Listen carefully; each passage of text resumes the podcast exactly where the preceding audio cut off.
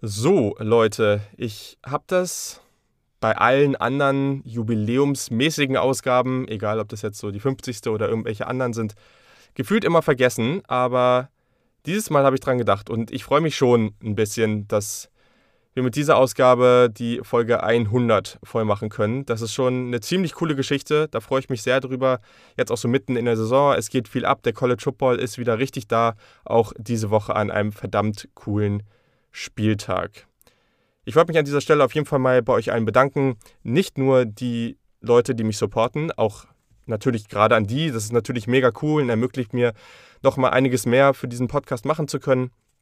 Aber gleichzeitig ist es einfach so, so cool, wie sich das Ganze entwickelt hat. Man ist irgendwie losgestartet und gleich war eine gewisse Resonanz da. Aber natürlich haben sich die Zahlen und die Hörerzahlen auch nochmal stark verbessert. Und es ist irgendwie schon witzig, dass man irgendwie alleine startet und so ein kleines College Football Hörspiel hier jede Woche lostritt und einem sehr, sehr viele Menschen zuhören. Ich finde das immer ein bisschen surreal, wie viele Menschen dann da irgendwo auf Play drücken. Das ist schon echt ziemlich cool und ich bin auf jeden Fall geehrt, dass, ja, dass ihr mir alle zuhört und meinen Gästen auch großen Dank an meine Gäste. Also das ist mega cool. Ähm, so viel Zeit, wie ihr hier mit mir reinsteckt, das ist echt, echt mega. Also gerade heute auch, schon mal ein kleiner Spoiler, es gibt heute drei Gäste im Podcast. Ich dachte, ich lade mir heute mal drei Leute zu den jeweiligen Spielen ein. Und natürlich an die, die heute dabei sind, einen großen Dank. Aber natürlich auch vor allem an, an Leute wie, ja, natürlich Janik Politowski, äh, Peter Schindler, die beide schon sehr, sehr oft hier dabei waren. Aber auch viele andere. Also verdammt cool. Ich bin mega dankbar, dass das so gut läuft und es macht mir immer noch extrem, extrem viel Spaß. Und deswegen wollen wir natürlich heute an diesem sehr, sehr spannenden Spieltag oder nach diesem spannenden Spieltag auch eine ordentliche Review raushauen. Genau, also es geht an dieser Stelle natürlich auch um Alabama, Georgia. Das müssen wir natürlich besprechen. Wir werden auch noch relativ ausführlich über US, äh, UCF Memphis sprechen, ein Group of Five Spiel. Dafür habe ich einen Gast, das ist ziemlich cool. Und natürlich Florida State hat mit dem Upset gegen North Carolina. Auch das werde ich dann mit Dennis Sikorski ganz kurz besprechen. Dann, wie immer, es gibt einen Draft Watch, es gibt die restlichen Spiele, es gibt die, die Riser, es gibt die besten Statistiken des Spieltags, Offensive, Defensive Player of the Week. Bei den Previews bzw. bei den Tipps für die nächste Woche wird es die Conferences geben, die bereits spielen. Alles, was zu Big Ten kommt, da gibt es in der Woche nochmal eine extra Ausgabe. Ja, ich freue mich, ich hoffe ihr auch und dann starten wir mal.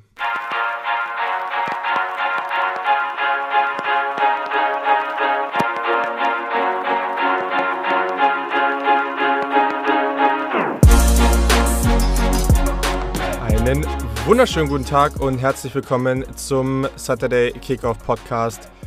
Ja, zu dieser Jubiläumsausgabe. Ich freue mich sehr, dass ihr eingeschaltet habt. Das ist echt ziemlich, ziemlich cool. Ein wieder sehr, sehr spannender College Football Spieltag. Auf jeden Fall viele spannende Spiele, auch wieder einige überraschende Ergebnisse dabei gewesen. Also auf jeden Fall wieder einiges, was wir hier besprechen müssen und dafür habe ich mir heute wirklich gleich drei Gäste eingeladen. Das gab es so noch nicht so häufig in de, diesem Podcast. Ich glaube, in der Draftphase gab es das vielleicht als ein oder andere Mal, aber ich glaube, während der Saison noch gar nicht. Leider ist natürlich auch diese Jubiläumsausgabe nicht fehlerfrei. Äh, und ich habe bei einer der Aufnahmen, die jetzt gleich kommt zu Georgia, Alabama, leider den falschen Audio- Input eingetragen oder es nicht geändert, wie auch immer. Auf jeden Fall gab es einen Fehler und ich habe über meine AirPods und nicht über mein Mikrofon aufgenommen. Ich hoffe, ihr verzeiht es mir. Es hört sich dadurch leider nicht ganz so angenehm an, aber es ist eben auch nur für diese Viertelstunde der Fall. Also, ich wünsche euch ganz, ganz viel Spaß damit. Der Stefan Reichel ist am Start und wir sprechen über Alabama gegen Georgia. Eine sehr, sehr spannende und vor allem aufschlussreiche Partie.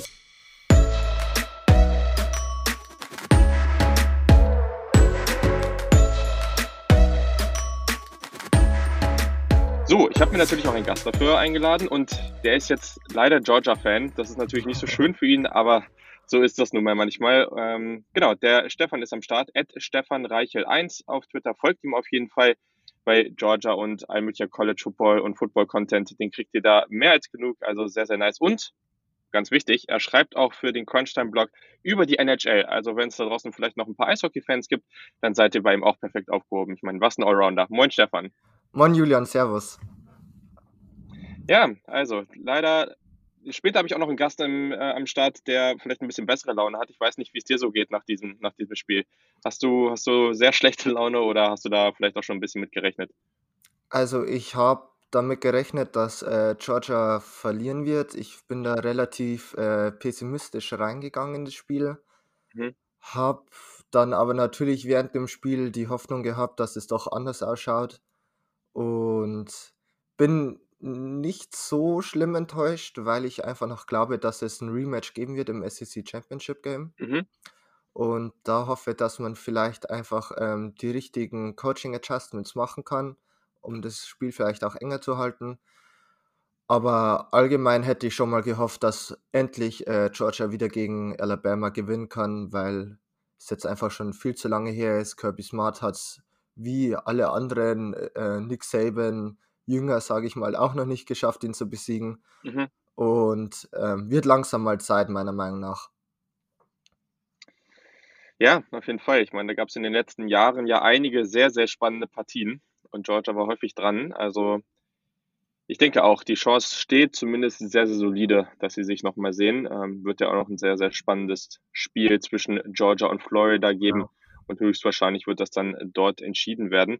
Gucken wir doch mal auf die erste Halbzeit, weil da ging das ja eigentlich relativ gut los, beziehungsweise klar, am Anfang lagen sie erstmal hinten, aber zur Halbzeit hat man dann 24-20 geführt. Es gab einige Big Plays, die Defense war wieder sehr, sehr aggressiv unterwegs.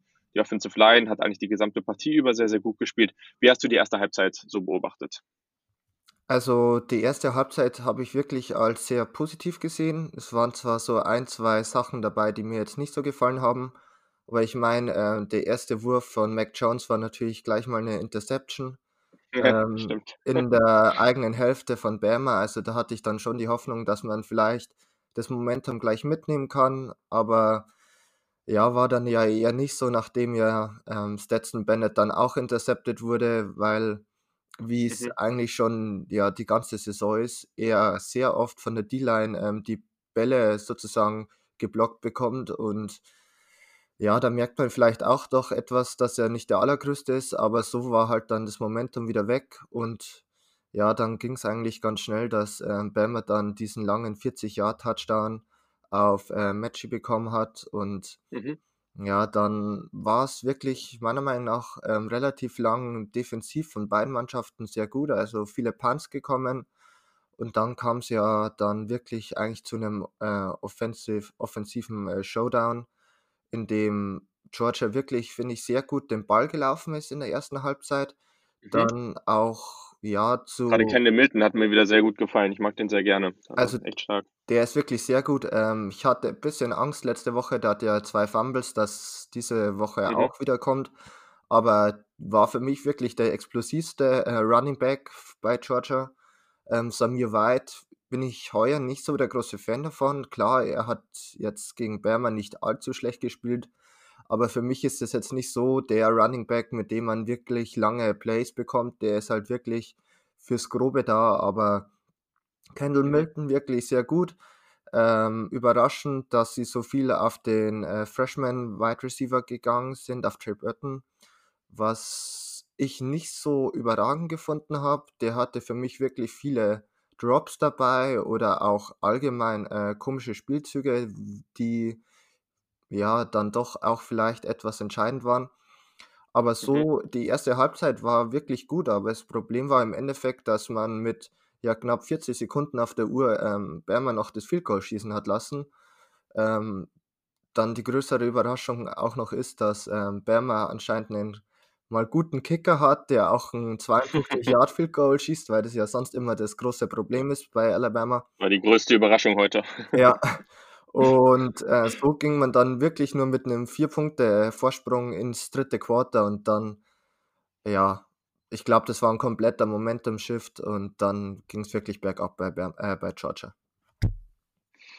Ja, war auf jeden Fall irgendwie ein starkes Hin und Her, hast du schon ganz gut beschrieben. Ich fand es auch total verrückt, dieser 82-Yard-Touchdown von äh, James Cook, der Bruder von Devin Cook. Er so der Receiving Back bei Georgia und also klar, ne, hat jetzt auch über, über 100 Yards Receiving ja. gehabt und dieser Touchdown war natürlich super. Ich habe keine Ahnung, also der war ganz außen aufgestellt und stand gegen Christian Harris, das war natürlich ein super Duell gegen den Linebacker. Ich habe wirklich keine Ahnung, was der da gemacht hat. Also wenn man sich das anguckt, da irgendwann, wo der Ball dann langsam zu Cook kommt, Harris ist gefühlt zwei Meter weg und versucht dann so dahinterher zu springen. Ja. In Zeitlupe fällt er um wie ein Sack Reis. Ich habe keine Ahnung, also ich war so verwirrt davon.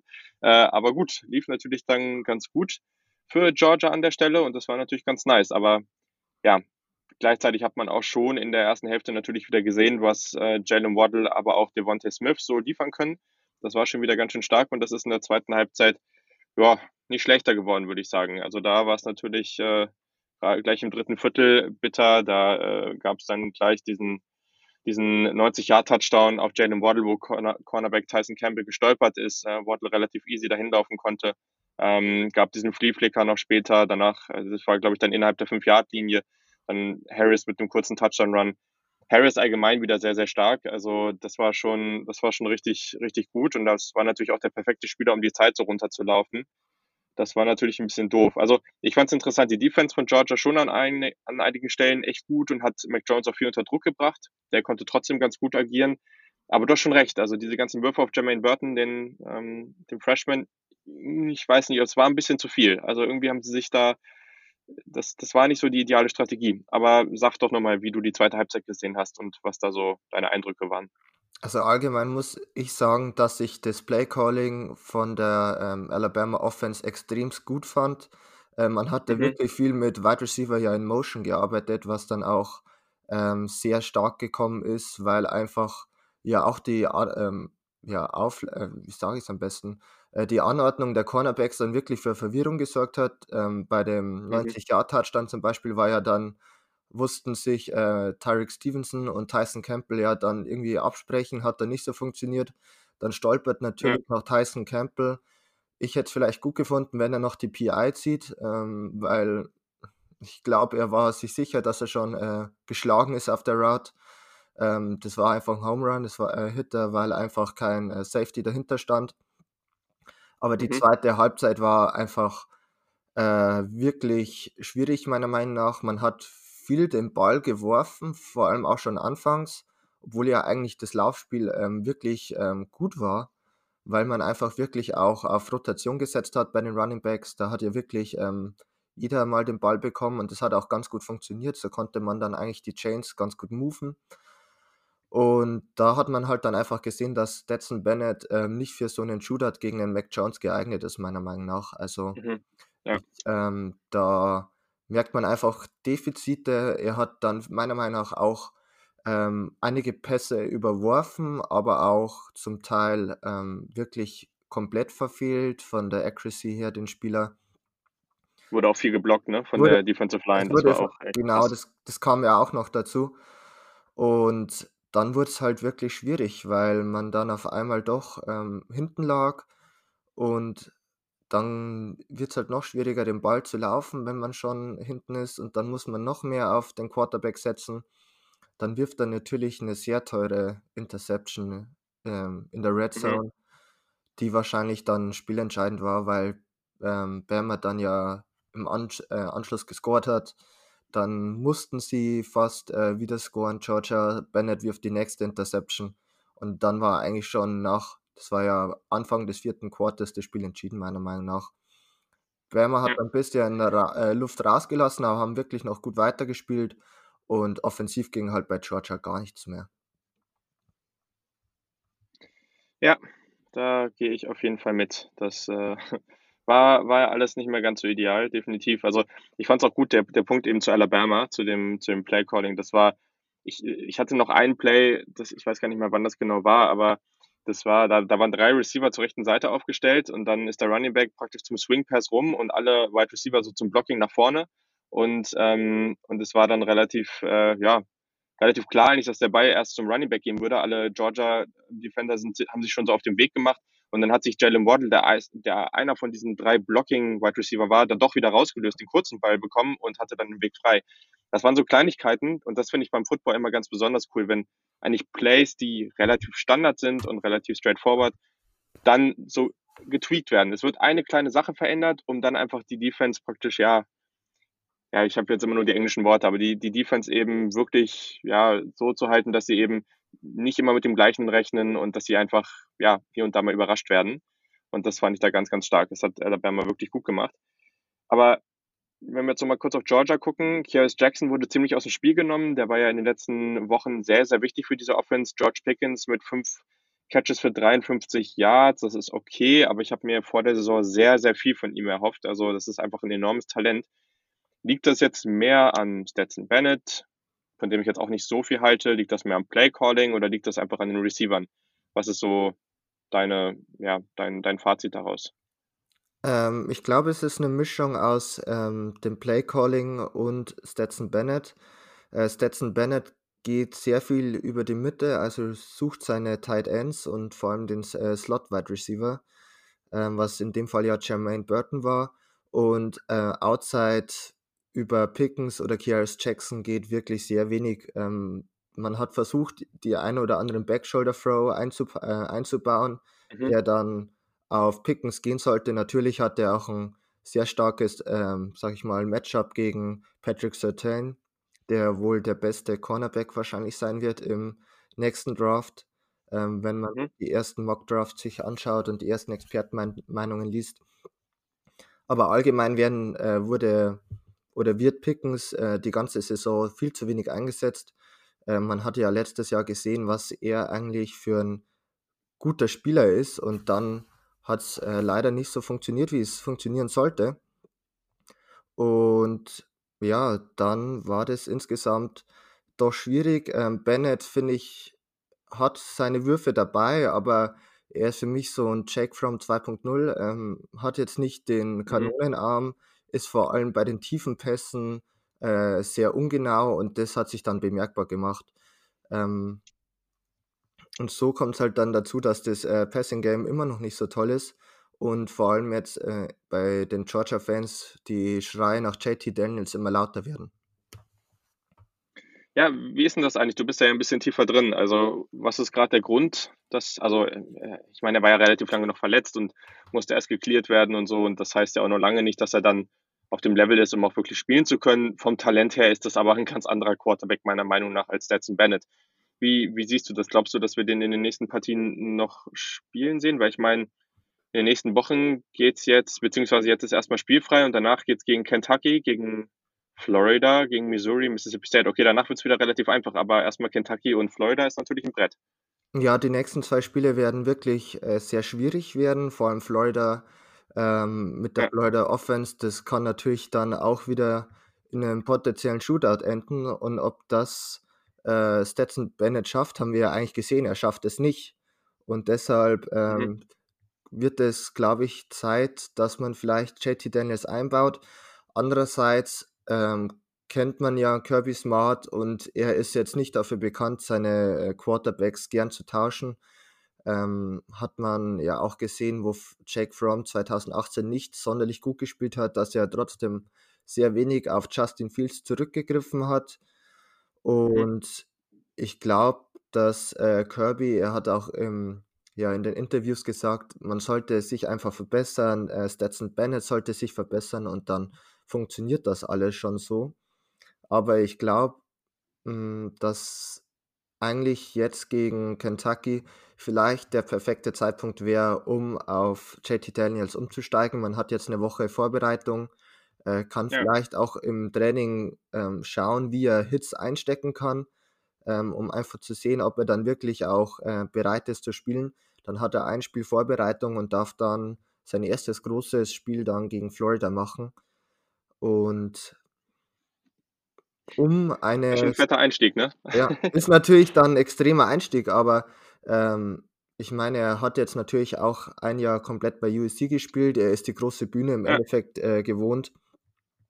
Und man erwartet es ja auch von so einem guten ähm, Talent einfach wie JT Daniels, dass er dann die Spiele oder einfach eine Mannschaft auch vielleicht offensiv umdrehen kann. Und mit äh, einem anderen Quarterback wird wahrscheinlich dann eben auch ein potenzielles SEC Championship Game äh, vielleicht spannender.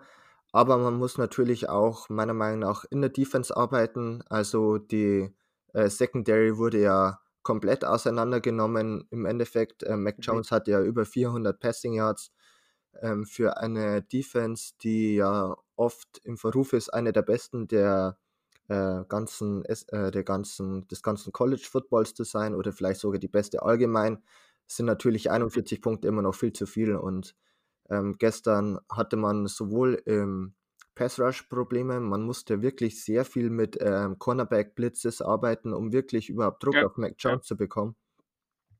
Weil einfach ähm, Aziz Ojulari und Nolan Smith kaum Chance, Chancen hatten, an ja, Alex Leatherwood zum Beispiel vorbeizukommen, der wirklich extremst gut gespielt hat. Also äh, ja, war da wirklich, äh, hatte da kaum eine Möglichkeit, ähm, überhaupt an Mac Jones ranzukommen. Und wenn man das Defense, äh, defensiv hinbekommt in einem potenziellen äh, Rematch mit Bama, da wirklich ähm, sich darauf einstellt, dass die wirklich viel mit diesen äh, Wide Receiver in Motion arbeiten, da auch viel auf mhm. Mismatches mhm. gehen. Man hatte zum Beispiel einen langen Wurf von Mac Jones, wo ähm, Linebacker Monty Rice gegen Devonta Smith ähm, Pants covern musste. Das ist natürlich ein extremes Mit äh, Mismatch und sowas wird dann ja. halt sofort ausgenutzt von einem der besten oder von, ja, mit Clemson wohl dem besten Team im ganzen College Football und solche Fehler kannst du einfach nicht gehen und äh, ja, da scheitert es im Endeffekt an der Execution.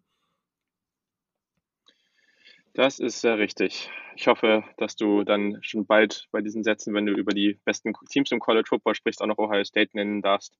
Ich hoffe, das äh, startet dann in der nächsten Woche auch wirklich so gut. Genau, sehr schön. Ja, cool. Ähm, vielleicht noch ein paar Statistiken zum Abschluss, dass ihr euch das nochmal vorstellen könnt. Für Alabama hattest du ja gerade schon gesagt, Mac Jones mit 417 Passing Yards, vier Touchdowns, eine Interception. Najee Harris 31 Carries für 152 Yards und ein Touchdown. Devontae Smith und Jalen Waddle sind beide richtig ausgerastet. Smith mit 11 Receptions, 167 Yards, zwei Touchdowns und Jalen Waddle mit 161 Yards und einem Touchdown. John Matchy dann mit diesem 41 Yard Touchdown auch noch am Start. Bei Georgia Stetson Bennett 269 Passing Yards, zwei Touchdowns, drei Interceptions. Das war dann sicherlich auch das große Problem. Samir White 57 Yards, ein Touchdown. Der schon angesprochene Kendall Milton mit 44 Rushing Yards, aber mit einem 7,3er Average. Also da nochmal ein gutes Stück besser als White. Genau. Und sonst haben wir da natürlich noch James Cook, der mit seinen 101 Yards ein Touchdown, Jermaine Bird mit 58 Yards ein Touchdown, George Pickens 53 Yards. Aber das waren dann schon nicht ganz so überzeugende Zahlen wie auf der Seite von den Alabama Crimson Tide. Also, sehr, sehr interessant. Wir wissen deutlich mehr über die beiden Teams nach diesem Wochenende und ja, wir wissen vor allem mehr, nachdem du hier im Podcast warst. Vielen Dank, Stefan, dass du dir die Zeit genommen hast. Ja, gerne und danke, dass ich dabei sein durfte. Sehr, sehr schön. Das freut mich auf jeden Fall auch. Und ja, genau. Dann geht es jetzt weiter mit dem nächsten Gast und wir sprechen über ein sehr, sehr punktereiches Spiel zwischen UCF und Memphis.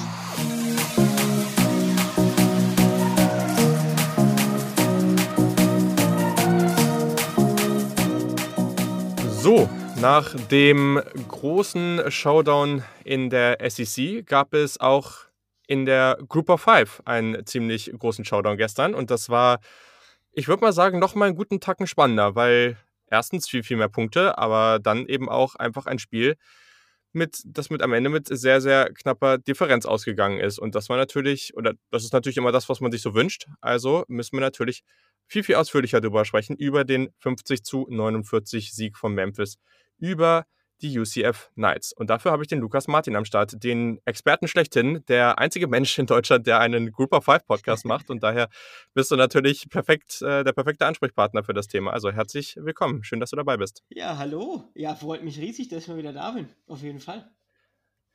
Sehr, sehr gut. Ja, ist heute alles ein bisschen spontan. Ich äh, spreche irgendwie den ganzen Morgen über mit äh, verschiedensten Menschen über diese Spieler und das ist eigentlich auch ganz lustig. Und ich dachte mir, diese Partie ist echt verrückt geworden und daher können wir hier auch mal ausführlicher über ein Group of Five Spiel, äh, Spiel sprechen. Warum denn nicht? So. Das war schon ein wildes Ding. Das hast du eben gerade schon in einer Vorbesprechung gesagt. Das war eine verdammt wilde Partie mit sehr, sehr vielen Punkten. 99 an der Zahl. Wie hast du denn so die erste Halbzeit wahrgenommen? Was ist so passiert und ja, was, oder vielleicht kannst du auch kurz damit anfangen, womit du so gerechnet hattest für die Partie und ähm, ja, was dann die erste, äh, erste Halbzeit gebracht hat? Ja, also äh, erstmal hatte ich mit einer spannenden Partie gerechnet, weil ich tatsächlich die beiden Teams schon relativ auf Augenhöhe gesehen habe. Ähm, war dann natürlich, ja, äh, total crazy, was am Ende die Punkte äh, angab. Der erste Schocker kam ja schon so ein bisschen vor der Partie. Auf Memphis-Seite, deren Top-Wide Receiver, DeMonte Coxey, konnte nicht mitspielen. Mhm. Das war ja. schon mal so der, der, ja, der erste Teil, wo du denkst, ach nee, das nimmt dem Ganzen vielleicht so ein bisschen was, aber es hat glücklicherweise dann gar nichts gemacht. Ähm, beziehungsweise man hat es dann so ein bisschen gemerkt, dass er am Anfang gefehlt hat. Und ja, das erst, die erste Halbzeit gehörte definitiv UCF. Und was die für eine Geschwindigkeit bei ihren Plays, bei dem ganzen das ist krank, das ist völlig krank. an den Tag legen, ist, ist ja völliger Wahnsinn. Ich habe ich hab leider nicht mehr die genaue Anzahl gefunden, ähm, aber im, während der Übertragung haben sie irgendwann gesagt, UCF ist das Team mit den meisten Offensive Plays in einem Spiel. Und ähm, wenn da nicht das ein oder andere Schnelle dabei gewesen wären, ich habe eben mal grob überschlagen, man hat über 40 Offensive Plays alleine in der ersten Halbzeit gehabt. Ja, ähm, Völlig verrückt, ja. Also, um sich das mal vorstellen zu können, war das natürlich der helle Wahnsinn, was da in der ersten Halbzeit abgegangen ist. Dann kam noch ähm, dieser blöde Fumble von dem ähm, vom Memphis Wide Receiver dazu, ähm, wo Richie Grant, mein, mein My Guy in der Defense der UCF Knights, bockstark den Ball aus den, aus den Armen des äh, Running Backs oder des Receivers, mhm. ich weiß es gar nicht mehr, schlägt. Ähm, LJ Collier ähm, recovert das Ganze dann und ja, so gehst du mit fünf, nee, Moment, eins, zwei, drei, vier Touchdowns äh, für äh, UCF in die Halbzeit bei zwei Touchdowns von Memphis. Also absurd. Ja, dann geht auch noch äh, mal wieder äh, ein Field Goal, also ein, ein Extrapunkt äh, daneben, beziehungsweise wird geblockt ja, vom späteren, mhm. ähm, ja, tragischen Helden der Partie, Daniel Obarski. Und ja, dann gehst du schon mal mit 27 äh, zu 14 in die Pause. Das war also eine total wilde erste Halbzeit. UCF war das klar bessere Team. Man hat äh, Memphis mhm. angemerkt, dass der Monte Coxey gefehlt hat. Man konnte zwar stellenweise mithalten, aber es war klar die Halbzeit von UCF und ähm, ja, der helle Wahnsinn. Und dann geht es genauso wahnsinnig weiter. Das, das darf man einfach wirklich, kann man nicht ja. sagen. Also es beginnt schon wieder mit einem unglaublich tollen, äh, ja, tollen Drive von äh, UCF, die den Ball zuerst bekommen und endet mit einem wahnsinnig schönen Touchdown-Run von Dylan Gabriel, wo er wunderbar den, mhm. ähm, den, den Handoff zum Running Back faked, der Edge Defender schlägt in den Running Back ein, Dylan Gabriel. Aber es, es, war auch nicht nur er, ne? Gefühlt hat die ganze Defense ihm das abgenommen. Also das war wirklich unglaublich gut gemacht. Ja, also ich glaube, ich, ich fand den, den Gamecast, also die, die, die Moderatoren auch ziemlich cool, wie sie dann beide gesagt haben, naja, so gut wie sie das gefaked haben, könnten wir danach sogar den Touchdown reinlaufen. Ähm, das würde ich jetzt zwar, zwar bezweifeln, aber das war, war der Wahnsinn. Und dann legte ja. aber äh, Memphis immer mehr äh, ja, los und man konnte dann im dritten Quarter zwei Touchdowns erzielen. Man kam dann auf 35, 29 Ratten. Das war dann, ähm, ja, und dann kam natürlich auch noch das letzte Quarter, wo dann Memphis wieder mit einem wahnsinnig krassen Play über 93 Yards in Führung geht. Es mhm. steht 43, 29 und dann antwortet. UCF meinst du? Äh, UCF war das, ne? Äh, UCF, genau. Und dann Ja, das war auch, also Ryan O'Keefe, ne, das muss man sich mal reinziehen. Guckt euch das bitte mal an. Der Speeder an der Seitenlinie. Also, die haben so viele Speedster in diesem Team. Einfach kurzer Screen Pass von Dylan Gabriel und der geht da ab. Also, krank. Das war schon wieder so, so stark. Ja, Unglaublich, ja. Das war, war einfach, einfach der helle Wahnsinn. Und äh, dann, aber dann schafft es Memphis wirklich ähm, nach und mhm. nach sie zu Fehlern zu zwingen. Dann fummelt Otis Anderson kurz vor der Endzone. Das war für mich so im, im Spiel auch einer der Game Changer. Und er sagt, das, das, darf, das darf UCF da nicht passieren, aber da kriegt Memphis die Moral wieder zurück. Und dann geht man ja wirklich, der, der letzte Touchdown ist die erste Führung für Memphis mhm. äh, in diesem äh, in diesem Spiel. Man geht, man will sogar noch für, für zwei gehen, damit UCF nicht mit einem Field Goal ausgleichen kann, also damit UCF nur ausgleichen kann mit einem Field Goal. Das Ganze mhm. geht in die Hose, dann äh, wieder, und das darf man einfach nicht vergessen, das, das, das fällt dann gar nicht so auf, aber wieder, dann führt Dylan Gabriel diese Offense übers Feld bis in Field Goal Reichweite und dann kommt, was kommen muss in so einer, in so einer Partie irgendwie. Er verschießt, das Ding geht, ich glaube, äh, Wide Left äh, vorbei mhm. an den Torstangen. und äh, Memphis gewinnt und Achtung, seit 1990 beziehungsweise seit 13 Spielen das erste Mal wieder gegen die University of Central Florida. Also der Wahnsinn. Wirklich ein wahnsinniges Spiel. Es hat so viel Spaß gemacht beim Zuschauen. Also dafür hat sich das Einschalten gelohnt. Ja, ich das ist Group of Five Football at its best. Das darf man natürlich nicht mit anderen Programmen vergleichen und auch vielleicht kleineren Programmen. Wir sprechen hier von zwei Top-Teams der Group of Five. Ja. Das muss man genauso sagen. Aber was die spielen, also das war ja ein Rekordspiel ähm, sondergleichen mit mit fast, äh, doch mit über 1500 Yards von beiden Teams. Mhm. Dylan Gabriel stellt den Schulrekord für die meisten Passing Yards auf. So ganz nebenbei. Also mit 601. Ja, 601 Passing Yards, krank. Ja, genau. Und fünf Touchdowns. Und Brady White steht dem ja nicht mal mehr viel hinterher. Klar hat er nicht die nee. Anzahl, aber trotzdem packt Brady White 486 Yards sechs Touchdowns und ein Rushing-Touchdown noch dazu obendrauf. Also, Wir haben ja beide gehabt, ja, also insgesamt hatten beide zusammen 13 Touchdowns. Also es ist einfach völliger Wahnsinn, aber so ein tolles Spiel. Ich denke, wir werden gleich nochmal über ein, zwei Spielzüge genauer sprechen. Ähm, ja. Der helle Wahnsinn. Du hast ja schon bei Okifi diese, diese absurder Speed. Absurd. Ja. ja. Das ist sehr, sehr richtig, auf jeden Fall. Also, das war ja am Ende auch dann wirklich nochmal sehr, sehr interessant, weil Memphis, also beide Defensiven haben sich natürlich nicht besonders mit Ruhm bekleckert. Das äh, geht natürlich bei so, einem bei so einem Score auch nicht. Aber das waren halt auch wirklich besondere und gute Playcalls dabei. Ein, eine Minute 24 vor Schluss, dieser Shovel Pass von Brady White auf Taj Washington. Ähm, krasses Big Play, bis innerhalb der fünf, äh, kommt bis innerhalb die fünf, der 5-Yard-Linie und dann der 4-Yard-Touchdown-Pass auf Calvin Austin, der dritte der natürlich auch sehr, sehr gut gespielt hat. Das war auch, das fand ich beeindruckend. Also der hatte neun Catches für 151 Yards, zwei Touchdowns. Und in der ersten Hälfte, das fand ich total crazy, weil einmal Brady White so aus der Pocket raus ist und dann so, also einen Ball zur Seitenlinie gefloatet hat, so als ob er ihn rauswerfen würde, aber es nicht ganz gepackt hat. Und Kevin Austin ist so ganz entspannt, so, also so ohne, es, manchmal hat man das Gefühl, dass manche Spieler so, Play, so, so Spielzüge richtig leicht aussehend machen. Und das war so einer. Er kommt einfach entspannt zurück, fängt diesen Ball und geht ins Aus, als ob, nie, als ob er das immer so macht bei solchen komischen Spielzügen. Und da dachte ich so, okay, krass, das war jetzt schon echt stark und diese Offense, ähm, ja, funktioniert sehr gut zusammen. Brady White muss man natürlich auch sagen, ja, der ist in seinem sechsten Jahr, ne? Also ein Six-Year-Senior, ganz selten, dass es so einen Fall gibt.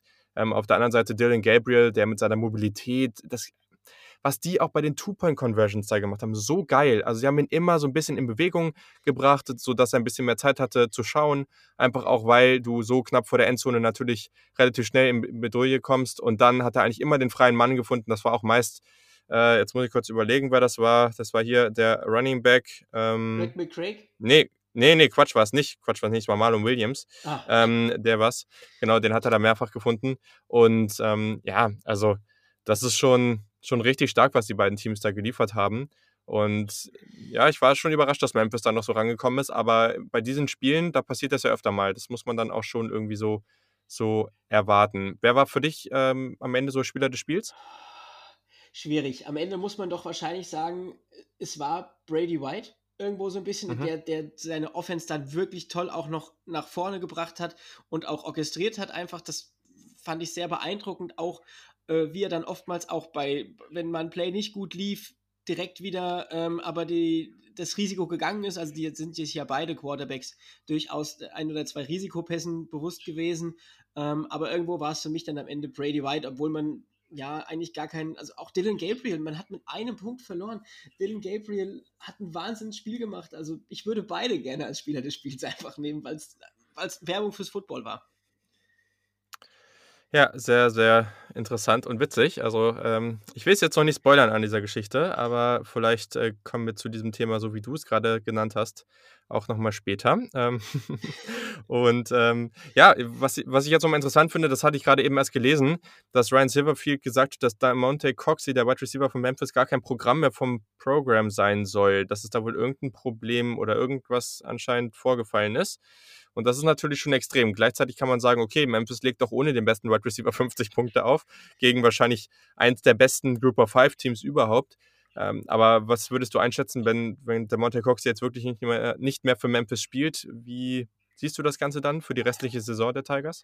Ähm, ja, also nichtsdestotrotz, klar, man hat 50 Punkte aufgelegt, aber wenn dein Number One Receiver äh, fehlt, das, dann wird es vielleicht auch, vielleicht war es auch dann das ist ja auch in der NFL öfters mal so, dass dann die, die, die dann reinspringen, die zweiten Receiver quasi ein bisschen Freiheiten haben, weil sich der Gegner noch nicht so drauf mhm. einstellen konnte. Ich denke, jede andere Defense, die jetzt gegen Memphis spielt, wird Calvin Austin den dritten dann auch schon mehr im Auge haben, wenn Coxie jetzt wirklich ja. fehlt. Das heißt, er wird mehr Aufmerksamkeit bekommen. Nichtsdestotrotz hat Memphis noch einen Sean Dykes, der mhm. lange nicht äh, so die, ähm, die Waffe war, wie er es sonst war. Wahrscheinlich, weil er auch einfach mehr Aufmerksamkeit bekommen hatte, weil man wusste, ähm, wenn Coxie nicht da ist, ist Dykes jemand, auf den sich Brady White verlässt. Ähm, aber man hat natürlich jetzt auch schon mit das schwerste Spiel hinter sich gebracht. Das ja. darf man auch irgendwo nicht sehen. Also du musst auch, glaube ich, nicht gegen jedes andere Team in der Group of Five 50 Punkte auflegen, um zu gewinnen.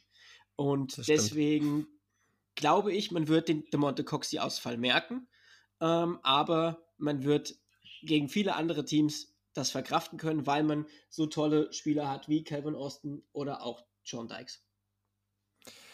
Definitiv. Ja, lass uns doch nochmal kurz auf die restliche Saison gucken, weil die Situation in der ALC ist ja jetzt schon interessant. Also UCF steht jetzt etwas überraschend bei 2 und 2. Sie hatten ja letzte Woche bereits gegen Tulsa verloren.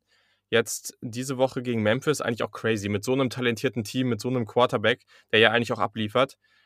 Jetzt spielt man in den nächsten Wochen noch gegen Tulane, gegen Houston, gegen Temple, dann ganz, ganz schweres Duell gegen Cincinnati, die aktuell ja noch ungeschlagen stehen. Und diese Woche ist das Spiel verlegt worden. Und am Ende natürlich gegen die University of Southern Florida.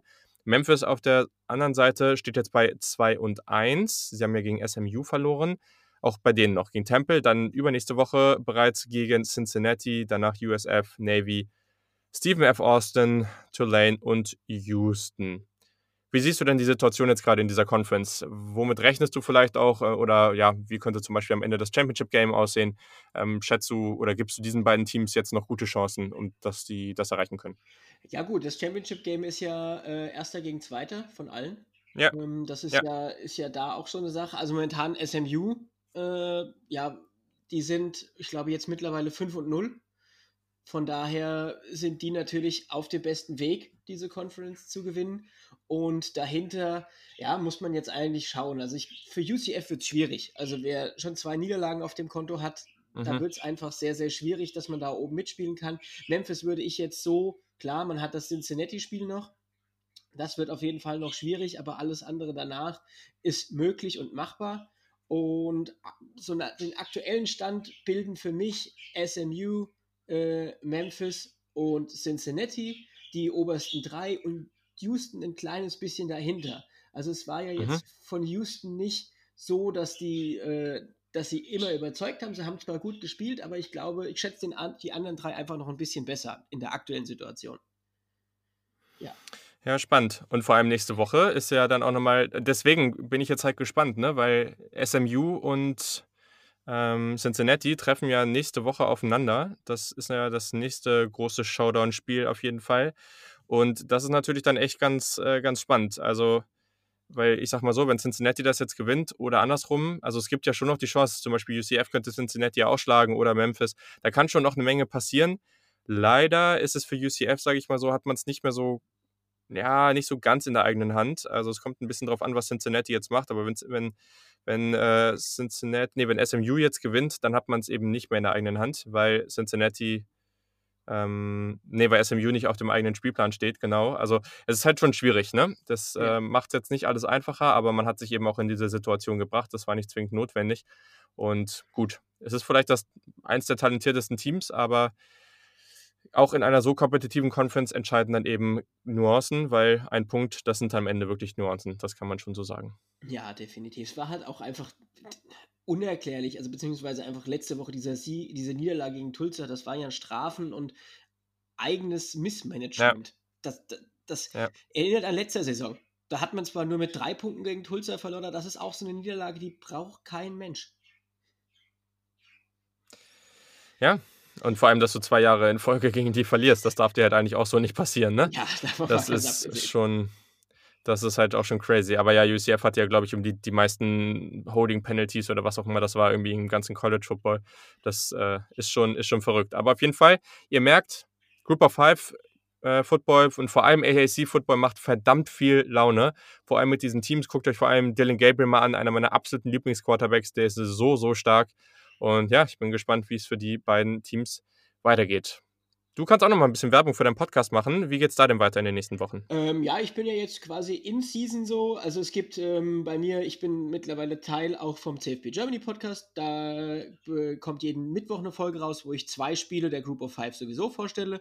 Und mhm. dann werde ich jetzt, wenn es soweit ist, dass jetzt auch bald die Mac und die Mountain West zurückkommen, im Mighty Five Podcast jede Woche, naja, so vier bis fünf Spiele, jeweils ein Topspiel aus jeder Conference vorstellen wahrscheinlich. Ähm, da läuft noch mal, noch mal eine Abstimmung, das heißt, die Hörer können sich auch dran beteiligen und werde dann halt mhm. immer so Preview-mäßig und vielleicht auch zwischendurch immer mal eine kleine Recap zu den einzelnen Spielen machen.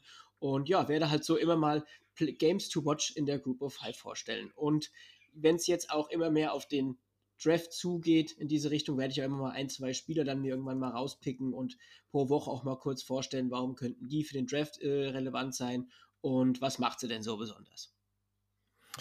Sehr, sehr cool. Also hört da auf jeden Fall mal rein. Könnt ihr überall auch, wo es Podcasts gibt, hören. Folgt äh, dem Podcast einfach. Folgt ihm auf Twitter. Jetzt muss ich noch mal kurz gucken. Das hast du, das war bei dir ein bisschen anders. Lulu Madin, also nee, L-U-L-U. Es, es, gibt jetzt mittlerweile auch den Mighty Five. Äh ja, ja, ich weiß, aber die Leute können dir ja auch so folgen. So. Das macht ja auch erstmal Sinn. also auf jeden Fall, ich, ich, äh, ich mache mir es so, ich äh, tagge beides oder ich schreibe beides in die Show Notes, da findet ihr ihn. Und wenn ihr Mighty Five Podcast bei Twitter eingibt, dann werdet ihr ihn eh finden. Sehr, sehr cool, dass das so spontan geklappt hat und vielen Dank, dass du dabei warst. Ja, danke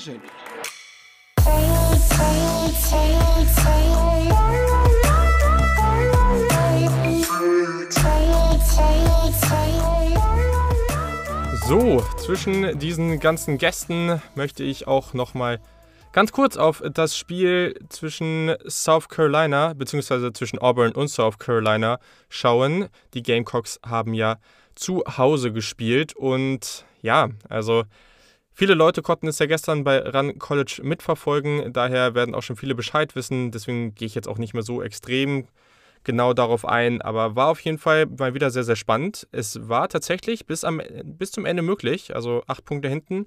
Auburn hatte die Möglichkeit, da am Ende noch was zu reißen, definitiv.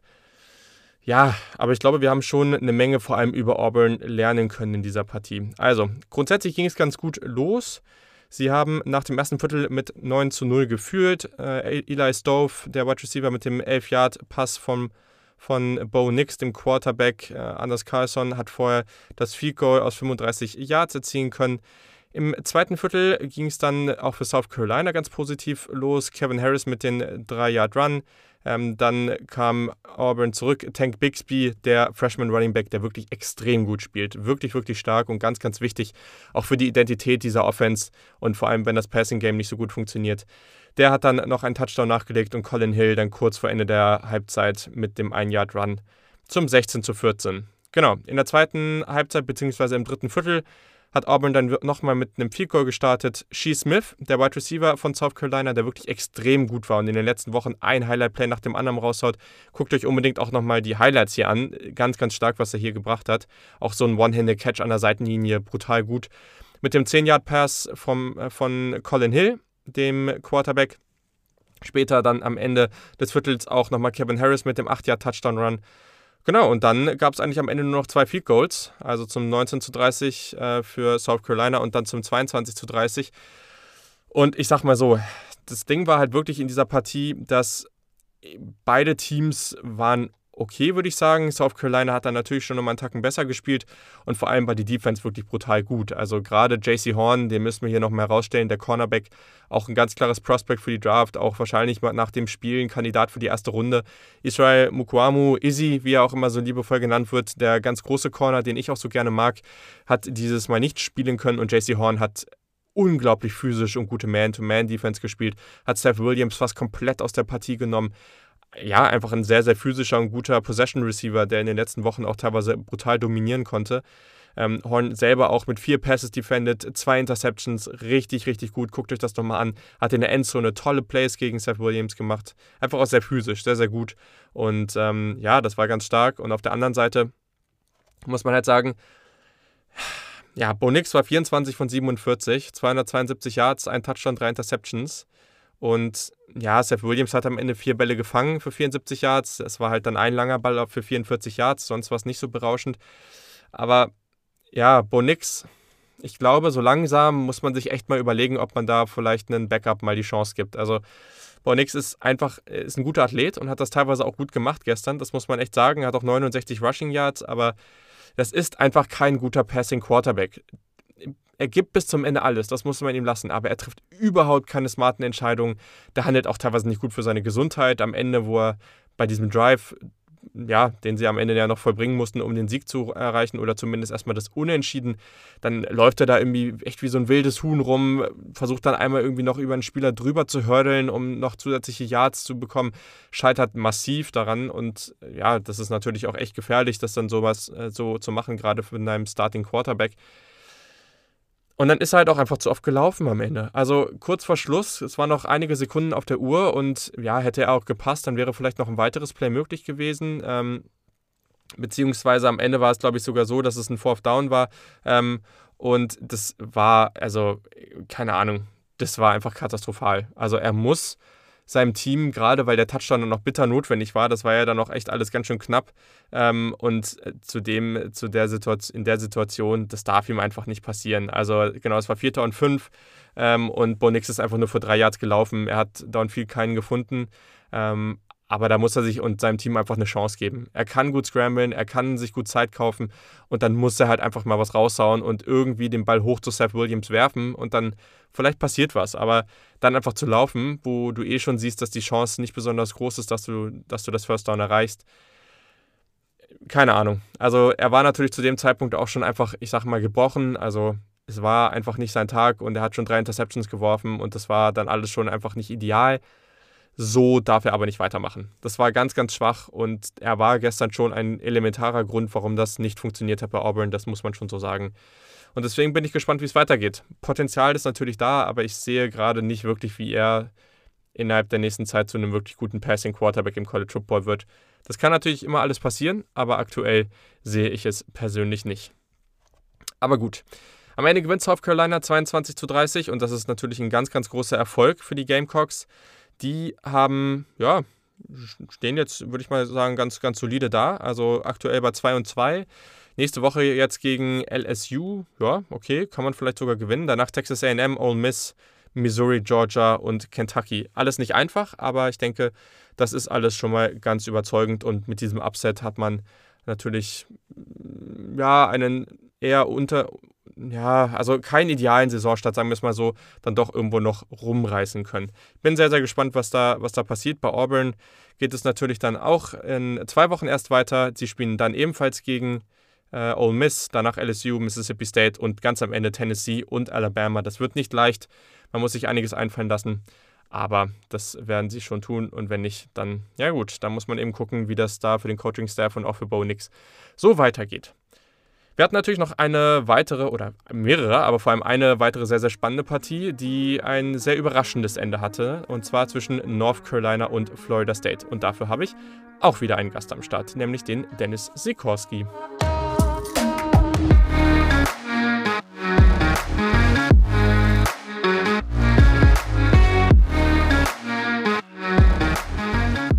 So, und um jetzt über ein ja, schon ziemlich verrücktes Spiel zwischen den North Carolina Tar Heels und den Florida State Seminoles zu sprechen, habe ich natürlich den Dennis Sikorski am Start, der ja, sich jetzt so ganz kurz Zeit nehmen konnte, um mit mir darüber zu sprechen. Und ich glaube, Dennis, du hast heute ganz gute Laune, oder? Das kann man so sagen. Moin Julian, äh, ist, ist, ist ein schöner Sonntag für mich auf jeden Fall heute. Das glaube ich dir, das glaube ich dir. Ich muss sagen, ich habe das Spiel gestern Nacht nicht live geguckt, heute Morgen dann. Äh, und ja, ich kannte das Ergebnis vorher auch nicht und war dann ganz schön geschockt. Also man merkt es vielleicht auch, UNC hat sich so ein bisschen zu so einem Team entwickelt in den letzten Monaten, was ich wirklich sehr, sehr gerne mag. Und äh, daher, ich habe damit nicht so wirklich gerechnet. Aber dafür freue ich mich jetzt, dass äh, der Dennis gute Laune hat. Das ist ja auch was wert. Absolut, ja. Genau, sehr schön. Ähm, ja, vielleicht äh, kannst du mal kurz ähm, reingehen und, und ja, einfach mal anfangen, was war so für dich der entscheidende Faktor, dass das heute für Florida State geklappt hat oder letzte Nacht? Äh, der entscheidende Faktor, würde ich sagen, ist eigentlich die verschlafene erste Hälfte von UNC gewesen. Ich meine, mhm. dass, dass halt nach der, erst, nach, nach, der ersten Hälfte Florida State mit einem 31 zu 7 in die, in die Kabinen geht, äh, ist halt krass, äh, muss ich sagen. Da UNC, ähm, gut defensiv waren sie letzte Woche auch nicht so stark gegen Virginia Tech, ähm, aber halt mhm. halt die haben halt die offensive äh, Firepower eigentlich, um mit so einer Defense von Florida State, die in den letzten Wochen echt nicht gut war, dann haust du da wirklich nur sieben Punkte aufs Board und musst dann halt in der zweiten Hälfte äh, durchgehend daherrennen. Das ist halt echt schwierig. UNC kam zwar, war zwar noch ähm, relativ nah dran, ähm, zumindest das Unentschieden zu holen und in die Overtime zu gehen, aber ja, also wenn du halt in der ersten Hälfte mit 24 Punkten hinten liegst, dann ist es halt, ich denke mal, auch für jedes Team schwer, auch wenn es dann nur mhm. gegen FECU geht. Ja, da war ja schon viel Verrücktes dabei, ne? Also diese zwei geblockten Punts von Florida State, dann hat Florida State aber auch einige Fehler gemacht. Kurz vor der Hälfte diese unglaublich unnötige Interception von Jordan Travis, die er dann auch einfach hätte wegwerfen können. Ähm, aber was mich am meisten gewundert hat, und das war halt ganz interessant im Vergleich zur zweiten Hälfte, UNC war in der ersten Hälfte sehr, sehr, ja, wie, wie würde ich das jetzt ausdrücken? sie sind nicht besonders aggressiv gewesen. Also sie haben viele kurze Bälle, viele Screens, sehr, sehr wenig vertikal und das hat sich in der zweiten Halbzeit massiv verändert. Also gerade äh, auf Bo Corrales, den, den Wide Receiver, auf Diami Brown, also ähm, auch auf, äh, auf Javante Williams, den Running Back, der extrem wichtig war. Also das hat das liegt Sam Howell gefühlt auch viel mehr und ich weiß nicht so richtig, was die Strategie dahinter war. Irgendwann, gerade, das hat man dann ja auch bei der Interception von äh, Joshua Kendo gemerkt, gefühlt wollte der gar nicht zum Pass Rush, sondern, sondern wusste schon, was passiert bei diesem Swing Pass. Also, wie kannst du dir das Ganze erklären oder wie hast du das Ganze gesehen von dieser taktischen Einrichtung von UNC und wie Florida State vielleicht auch davon profitiert hat? Ähm, also, vom Ansatz von UNC, denke ich mal, war es vergleichbar mit, ähm, ich meine, letzte Woche waren sie auch sehr run-heavy gegen Virginia Tech. Ja. Ähm, da hat es aber auch natürlich super geklappt und letzte Woche hat ja auch Florida State äh, Schwierigkeiten gehabt gegen Notre Dame ähm, den Lauf zu verteidigen. Und ich meine, dass, ähm, dass ähm, Sam Howell nur zwölfmal zum Dropback gegangen ist in der ersten Hälfte und ich glaube, dagegen gab es 24 äh, Runs. Ähm, mhm. Also es waren halt sehr run-heavy. Ähm, North Carolina und halt auch, wie du gesagt hast, wirklich wenig vertikal, was mich auch ähm, verwirrt hat, da Florida State hat eigentlich nur einen guten Cornerback, muss ich sagen, mit Asante Samuel. Ähm, mhm das hat man ja noch in der zweiten Hälfte gesehen, dass dann ein Akeem Dent auf der anderen Seite oder ein Michael Dodson, die wurden halt schon krass verbrannt von eben Bo Corrales ja. oder von Jamie Brown und so weiter. Also ich fand das auch wirklich merkwürdig, dass man nicht äh, früher ähm, seinen Ansatz wechselt und Sam Howell einfach mehr passen lässt. Das fand ich echt, war ich schon ein bisschen schockiert, muss ich sagen. Ja, ich auch. Also das hat mir echt nicht gefallen. Hm, bevor wir jetzt gleich nochmal konkreter über Florida State sprechen, das war natürlich enorm, das, was da am Ende passiert ist. Also am Ende hat UNC definitiv noch die Chance. Sie kommen eigentlich relativ gut ran. Das war alles nicht ganz schlecht. Dann verschießen sie das Field Goal, um auf einen Touchdown ranzukommen. Florida State macht genau das Gleiche, verschießen auch ein Field Goal. Dann äh, kommt äh, genau, dann kommt der Pass von Howell auf Diami Brown zum relativ ja zum tiefen Touchdown würde ich schon sagen, relativ langer Pass. Also fünf Minuten vor Schluss, North Carolina auf drei dran. War auch ein sehr, sehr toller Release von Diami Brown, also schöner Touchdown auf jeden Fall. Und dann kam der Two-Minute-Drill tiefer, tiefer Wurf von Howell auf Bo Corrales, der fängt den relativ spektakulär, ziemlich cool. Und dann war das ja mal so richtig bitter. Also Sam Howell hat ja eigentlich alles dafür getan, hat tolle Bälle geworfen und seine Receiver dreimal in Folge krasse Drops und Florida State gewinnt. Es war natürlich schon sehr, sehr viel Glück, aber wenn du jetzt auf diese Partie guckst, so mit Jordan Travis, das war ja auf jeden Fall schon mal vielversprechend und auch was sonst so auf dem Feld passiert ist, was sind jetzt so die Dinge, auch wenn man natürlich sagen kann, da war viel Glück mit dabei, was war das, wo du jetzt rausgehst und sagst, ja, das ist richtig, richtig positiv für Florida State und da können wir drauf aufbauen? Ja, positiv kann man sagen auf jeden Fall, dass endlich mal die Defense ähm, auf dem Feld stand wirklich. In den letzten Wochen war es mhm. wirklich so, dass dann die Offense äh, eigentlich FSU noch lange am Leben gehalten hat, aber die Defense einfach wirklich nichts gehalten hat und die Gegner immer lange Drives hatten. Man konnte nicht bei Third Down verteidigen, man konnte nicht auf, äh, auf Fourth Down verteidigen. Ähm, und ich muss sagen, heute der Pass, der Pass Rush war super. Ähm, die Frontline hat echt äh, einen guten Job gemacht. Sam Howell hat auch wirklich nicht sehr häufig eine, eine, ähm, eine gute Pocket, sage ich mal. Musste halt auch mhm. häufig scramblen. Das fand ich, war wirklich ähm, sehr wichtig und Secondary hat ihren Job gemacht. Am Ende, wenn es vertikal wurde, waren die Receiver halt auch wirklich, wirklich weit offen. Ähm, da hatten sie große Schwierigkeiten und ja, Glück ist halt auch dabei. Deshalb, ähm, also ich denke mal, wenn du das Spiel zehnmal nochmal simulierst, den letzten Drive, dann gewinnt UNC, denke ich mal, achtmal oder zumindest machen die äh, mindestens ein Field Goal daraus. Mhm. Was man halt dann so verliert, ist halt extrem bitter und ja, Florida State schlägt Nummer 5 ranked UNC kann man jetzt natürlich an, kann an einen hohen Nagel hängen, ähm, würde ich aber nicht tun. Das war halt ein Ausreißer, das kann man nicht anders nennen. Kann jetzt nicht davon erwarten, dass Florida State jetzt regelmäßig irgendwelche Ranked Opponents äh, schlagen kann. das möchte ich jetzt auch nicht irgendwie nicht ausrufen oder so. Es ist halt mhm. jetzt ein schönes Gefühl, dass man auch den äh, Sam Howell, den ehemaligen äh, Commit von äh, Florida State, jetzt auch äh, zu Hause geschlagen hat. ich ja. glaube, das, das heilt viele Wunden, die Wunden von vielen Florida State-Fans, ähm, die dem ja noch lange Zeit nachtrauern. Ich und, unter anderem auch. Den hätte ich deutlich lieber ähm, an der Center als den Jordan Travis, der stark gestruggelt hat, vor allem im, Pass, im Passing-Game, ähm, hatte nur 8 von 19, war halt, war halt, als Runner super, hat sich aber auch jetzt am Ende des Spiels, ich glaube, an der Schulter verletzt, äh, ähnlich wie letzte Woche, weil der halt doch einige Hits ähm, einstecken muss, wenn er halt läuft und sich dann einfach nicht zu, nicht zu Boden geht. Ja, ist jetzt, ist jetzt ein, schönes Gefühl für Florida State, aber ähm, mal gucken, wie es weitergeht. Ja. Ne? Klar, aber gute Punkte auf jeden Fall. Also ich meine, Florida State mit 4 Sacks, äh, UNC nur 2 von 11 bei Third Down, 0 von 3 bei Fourth Down. Also das ist natürlich katastrophal und spricht auf jeden Fall für die Defensivleistung von Florida State äh, heute, nicht today. Äh, und äh, ja, Jordan Travis, ich, ich weiß nicht, also die haben natürlich auch schöne Playdesigns gefunden, gerade dieser Run-Fake ähm, und dann dieser, ja, dieser Sprung bei oder dieser offene Wurf dann auf den Tight End, der einen relativ großen Raumgewinn nach sich zog. Das war natürlich schön, das hat gut funktioniert. Aber ja, also man muss natürlich auch gleichzeitig sagen, zum Beispiel dieser Scramble Drill Touchdown, ich weiß gar nicht, wann der genau war, ich glaube, es war das 31 zu 7, kurz vor der Halbzeit, wie er den Ball da reinwirft. Also, wenn man ihm mal wirklich zuguckt, wie der so den Football wirft, das hat schon nicht so viel von dem technisch ausgereiften Quarterback. Also, der hat ihn da irgendwie reingeschleudert, hat gesehen, da steht einer frei und der war halt auch wide open.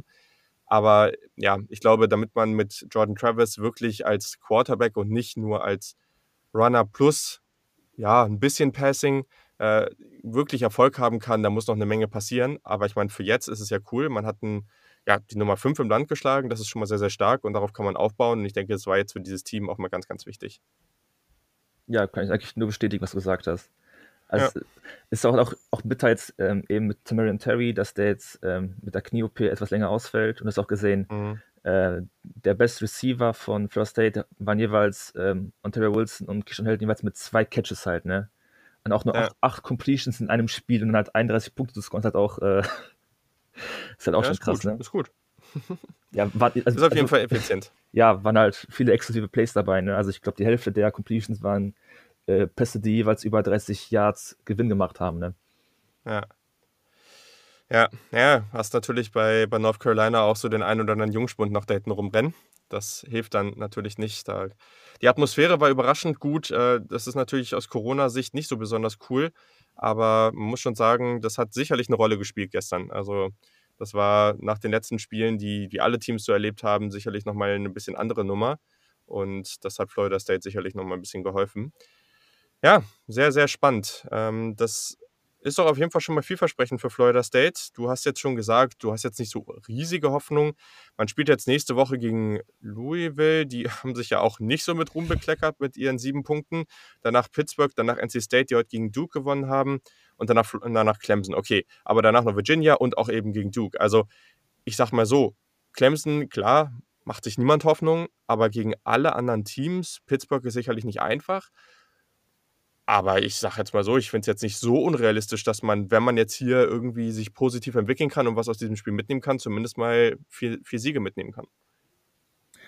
Ja, also ich denke mal, wenn du vor der Saison sagst, vier Siege, ähm, würden dich viele First State-Fans irgendwie aus, dem, aus der Stadt jagen wollen. Ähm, nach den nach der krassen Niederlage gegen Miami, ja. ähm, wenn man damit mit vier Siegen rausgeht, ist es, glaube ich, echt in Ordnung für das erste Jahr von Mike Marvell. Und dann kann man halt dann in den nächsten Jahren auf den neuen Recruits und auf den jungen Spielern aufbauen und versuchen, da irgendwie ein gutes Team auf die, aufs Feld zu, ähm, zu bringen. Ja, jetzt natürlich ein bisschen so wie, wie das, was wir vor dem Jahr gesagt haben. Ne? Also theoretisch, wenn man auf all die Spiele geguckt hat, dann müsste man eigentlich denken, dass Florida State mehr Talent hat. Aber klar, hast doch recht. Also, wenn man jetzt auch aufguckt, was man davor gemacht hat, auch selbst gegen Jacksonville State, was ja auch so semi beeindruckend war, gegen Notre Dame, gegen Miami, gegen Georgia Tech. Also, klar, dann, dann darf man eigentlich davon nicht ausgehen. Aber genau, einfach unter der Prämisse, dass man aus diesem Spiel jetzt wirklich viel mitnehmen kann und wirklich einigermaßen auf diesem Niveau bleibt, vielleicht auch weiß, okay, man hat jetzt diese Spieler und so muss man mit denen agieren, dann kann das, also weiß ich nicht, gegen Louisville, NC State, Virginia und Duke, da sollte man ja zumindest mal zwei Siege rausholen. Alles andere wäre ja schon ziemlich bitter. Ähm, aber gut, ich meine, bitter ist eigentlich so eine ziemlich gute Beschreibung von, von allem, was äh, Florida State vorher gemacht hat. Deswegen, ja. Aber egal, heute, heute kannst, du, kannst du dich freuen. Ihr habt einen richtig tollen Sieg errungen und das ist auf jeden Fall eine sehr, sehr nice Geschichte für alle Florida State-Fans da draußen. Ja, Dankeschön. Ne? sehr cool. Ja, nice. Damit sind wir eigentlich auch schon durch für dieses Spiel. Sehr, sehr spannend, sehr, sehr coole Partie, wenn man jetzt nicht darauf guckt, dass man vielleicht UNC irgendwie nice findet. Aber ja, gibt auch bei, für North Carolina noch einiges zu lernen und ich weiß nicht fürs Playoff, aber für alle anderen Geschichten in der ACC hat UNC sicherlich auch noch alles in der eigenen Hand, auch wenn es das natürlich nicht leichter gemacht hat. So, genau damit sind wir jetzt eigentlich auch durch mit den, ich sag mal, größeren Spielen von diesem Spieltag. Jetzt geht es nochmal in die restlichen Spiele und da nenne ich euch nochmal kurz, was dort so passiert ist. Vielen Dank, Dennis, dass du dir die Zeit heute Morgen genommen hast. Ja, danke für die äh, spontane Anfrage. Hat Spaß gemacht. Mir auch und hier geht's jetzt weiter.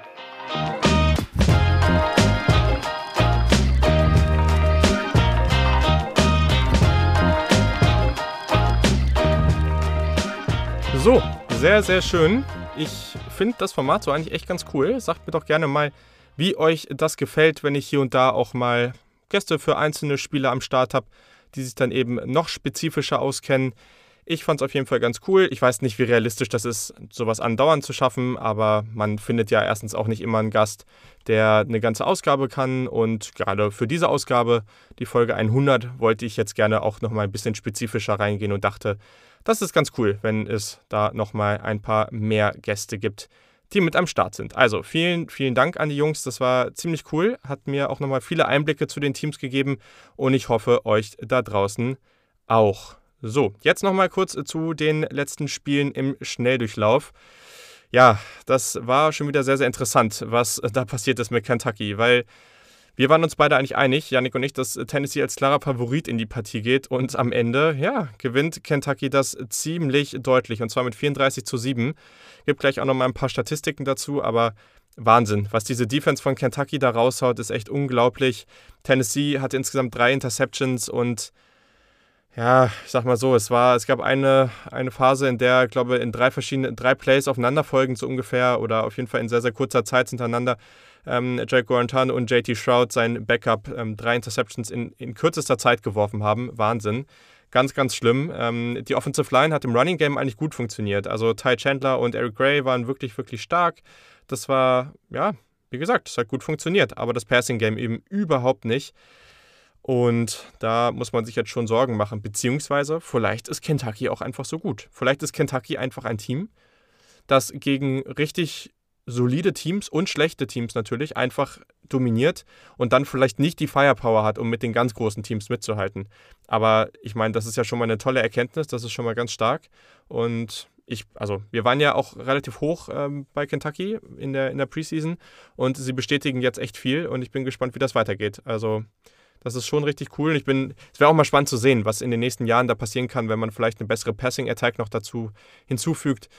Das könnte dann natürlich auch noch die notwendige Explosivität geben. Aktuell reicht es aber, dass man einfach ganz, ganz viele Bälle interceptet und so sich die Punkte holt.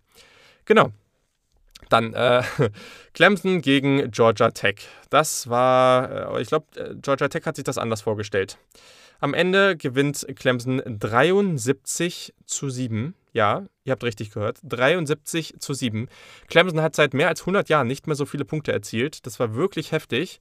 Insgesamt haben wir vier Quarterbacks gesehen. Wir haben, boah, jetzt ist zu viel zu zählen. Also locker irgendwie 7, 8 Running Backs gesehen. Ähm, noch mehr Receiver, die einen Ball gefangen haben. Amari Rogers war der Beste unter ihm mit 161 Yards, zwei Touchdowns, aber allgemein einfach sehr, sehr dominant.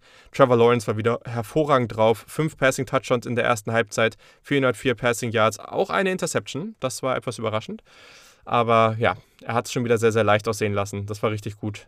Und ich glaube, der ultimative, ja, dieser, dieser ultimative Disrespect kam am Ende, als der dritte Quarterback, meine ich, dann leicht verletzt war oder irgendwie angeschlagen raus musste. Und ähm, ja, dann der Panther, der ursprünglich mal in der Highschool Quarterback war, Will Spears, als Quarterback ran durfte. Er war sogar 2 für 3 und 13 Yards. Also krass. Das nenne ich mal eine dominante Vorstellung. Und ich glaube, ich sage nicht zu viel damit, wenn Clemson höchstwahrscheinlich oder das Clemson höchstwahrscheinlich an der German College Football Poll auch auf 1 bleibt. Sie werden auf jeden Fall meine Nummer 1 sein. Genau, dann Ole Miss kam ja eigentlich in diese Partie mit, also Arkansas war vorher auch sehr gut, aber Ole Miss mit viel offensiver Firepower, vor allem auch gegen Alabama. Und dann ist hier was sehr, sehr Überraschendes passiert, wie ich finde und glaube auch viele andere finden. Denn sie lagen erstmal solide 21-0 hinten. Und äh, das war natürlich dann schon extrem. Oder 20-0 lagen sie hinten. Und das ist natürlich dann schon heftig. Also Arkansas gewinnt 33 zu 21 spielen bockstark. Also was Sam Pittman da gebaut hat, ist brutal gut in so kurzer Zeit. Ich will aber nur mal daran erinnern, man darf das nicht so ganz einfach im Vergleich sehen. Vor, der, vor dem Jahr haben wir auch, auch beim Leadblogger auch mal gesagt, so, okay, Arkansas wird maximal zwei Spiele gewinnen, das wird echt hart. Sie spielen aber einfach in der SEC, das muss man sehen. Arkansas hat Jahr für Jahr Top 30, Top 40 Recruiting Classes. Die, das ist in anderen Conferences sehr, sehr solide. Aber sie spielen eben in dieser, in dieser Conference und in dieser Conference bist du damit fast letzter, äh, was das Recruiting angeht. Und das muss man vielleicht nochmal einfach in, in, ja, in die richtige Perspektive setzen. Jetzt haben sie aber etwas geschafft, was die wenigsten erwartet hatten. Also das ist sehr, sehr gut, was sie hier machen. Sie gehen früh hoch in Führung und dominieren dann halt einfach weiter.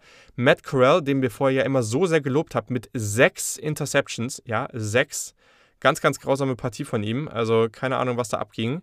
Und ja, mit der Anzahl an Interceptions ist es natürlich dann auch ganz, ganz, ganz schwer zu gewinnen. Ja. Dann gab es noch ein Duell zwischen Pittsburgh und Miami und das hat Miami 31 zu 19 gewonnen. Finde ich jetzt erstmal nicht so überraschend. Allerdings kann man hier auch sagen, dass ja, Miami hier eigentlich nur gewinnt, weil Pittsburgh in der Offense so unfähig war. Also Miami hat in der Offensive Line große Probleme gehabt. Ähm, die Receiver waren ja eh schon das große Problem, das haben wir letzte Woche schon angesprochen. Und dann war Tight End Brevin Jordan, der sehr, sehr gut ist, ein Kandidat für die erste Runde im Draft, erste, zweite Runde, ähm, dann auch noch ausgefallen das hilft natürlich nicht. Also Derrick King konnte einem da schon leid tun. Das war schon wirklich, wirklich schwer. Und am Ende gewinnt man das natürlich, aber Pittsburgh hat, also Pittsburgh macht einfach nicht das, was man vor der Saison von ihnen erwartet hat, beziehungsweise was sie sicherlich auch von sich selber erwartet haben. Sie stehen jetzt bei 3 und 3, Miami bei 4 und 1 und King am Ende mit 222 Yards, ähm, ziemlich genau 50% Completion Percentage, vier Touchdowns, zwei Interceptions. Ist auch noch für 32 Yards gelaufen, aber ja, da ist nicht so viel passiert. Also das war schon dann irgendwo dem Gegner geschuldet, dass man das hier so gewinnt, würde ich jetzt mal so sagen. Genau. Pitt natürlich auch wieder mit 4 Sacks, aber offensiv war das einfach nicht gut genug.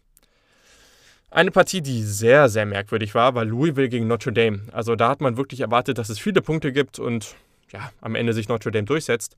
Das ist auch so gekommen. Also Notre Dame hat sich durchgesetzt. Allerdings haben sie 12 zu 7 gewonnen. Ja, 12 zu 7. Zur Halbzeit stand es 6 zu 0 für Notre Dame. Nur zwei Field Goals.